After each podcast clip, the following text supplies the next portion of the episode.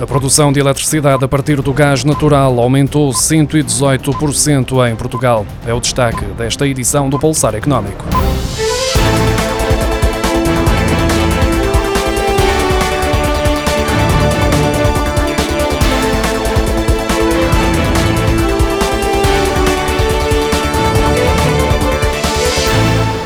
Consumo de gás natural em Portugal aumentou 7,7% em março, uma consequência do crescimento superior a 100% na produção de eletricidade com recurso a esta matéria-prima. Trata-se do valor mais elevado de sempre num primeiro trimestre, sendo explicado pela reduzida disponibilidade de produção com base em energias renováveis, em especial devido à situação de seca, o que levou à redução da capacidade produtiva das hidroelétricas para poupar a água armazenada. No consumo de gás para os restantes fins, manteve-se a forte tendência de contratação que tem vindo a ser registada, sobretudo ao nível dos grandes consumidores industriais, com uma variação negativa de 21% em comparação com o mesmo período do ano passado.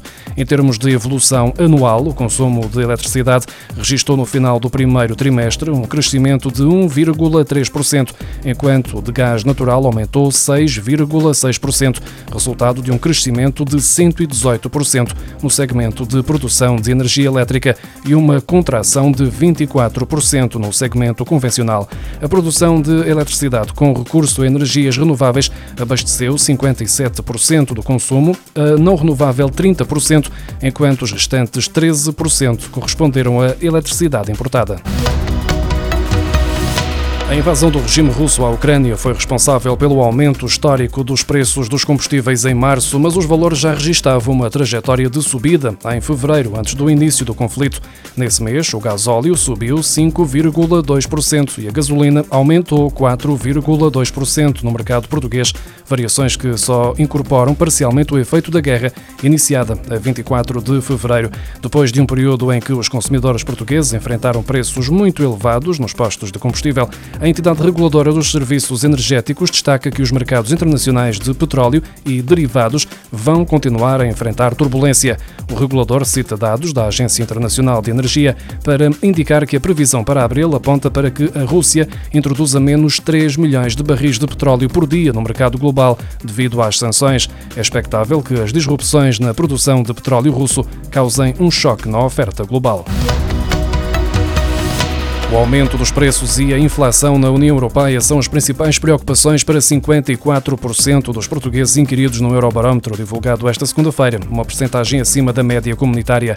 No Eurobarómetro de inverno de 2022 foram realizadas entrevistas a 1.056 pessoas em Portugal entre os dias 19 de janeiro e 14 de fevereiro, ainda antes da invasão da Rússia à Ucrânia. Os resultados publicados esta segunda-feira revelam que 54% dos inquiridos portugueses neste Eurobarómetro consideraram como principal preocupação pessoal naquele momento o aumento dos preços, a inflação e o custo de vida, o que representa uma subida de 17 pontos percentuais face ao inquérito realizado no ano passado e que compara com uma percentagem de 51% de média da União Europeia.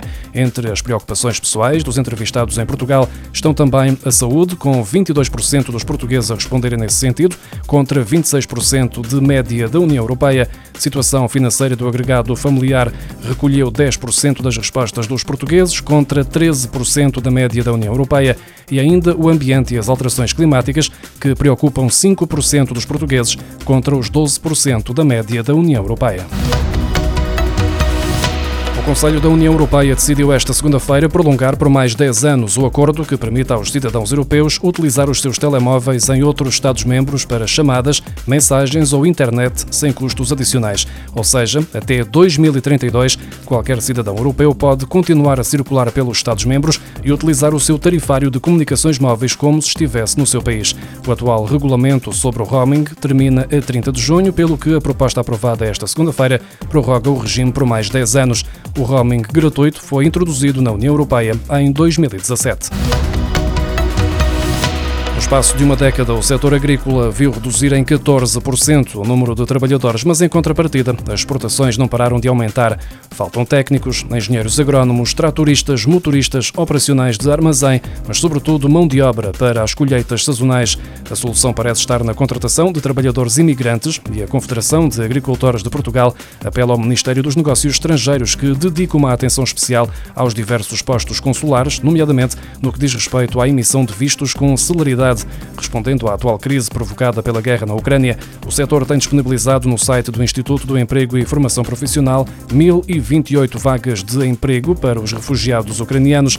Mais de 314 mil pessoas trabalham na agricultura em Portugal, 120.213 das quais, a maioria, são o próprio produtor agrícola, 93.771 pessoas os seus familiares, 59.808 são assalariados regulares, 30.350 trabalhadores são provenientes de mão de obra eventual ou sazonal e 10.367 no âmbito da contratação de serviços vários, segundo os dados do Recenseamento Agrícola 2019 do Instituto Nacional de Estatística. Os refugiados ucranianos que se inscrevam no Instituto do Emprego e Formação Profissional como desempregados podem beneficiar do contrato Emprego-Inserção. Este contrato permite que desempregados façam trabalho socialmente necessário, recebendo mais dinheiro além do subsídio de desemprego, enquanto esperam por um contrato de trabalho. Atualmente, o apoio ao contrato Emprego-Inserção destina-se a desempregados beneficiários de subsídio de desemprego ou de subsídio social de desemprego. Ao aderirem a esta medida, passam a beneficiar de uma bolsa mensal complementar no valor de 20% 10% do IAS, que atualmente está fixado em 438,81 euros, ao qual acrescem despesas de transporte, subsídio de alimentação e seguro de trabalho. Durante pelo menos quatro dias de cada mês, podem dedicar-se à procura ativa por trabalho. Uma alteração à portaria que regulamenta este apoio, publicada esta segunda-feira em Diário da República, determina que passam a estar abrangidos também os beneficiários de proteção temporária ou refugiados, nomeadamente os ucranianos. O Instituto do Emprego e Formação Profissional tem funcionamento a plataforma Portugal for Ukraine, onde as empresas podem publicar oportunidades de emprego e os perfis profissionais que procuram, tendo sido carregadas mais de 2 mil propostas de trabalho até ao momento.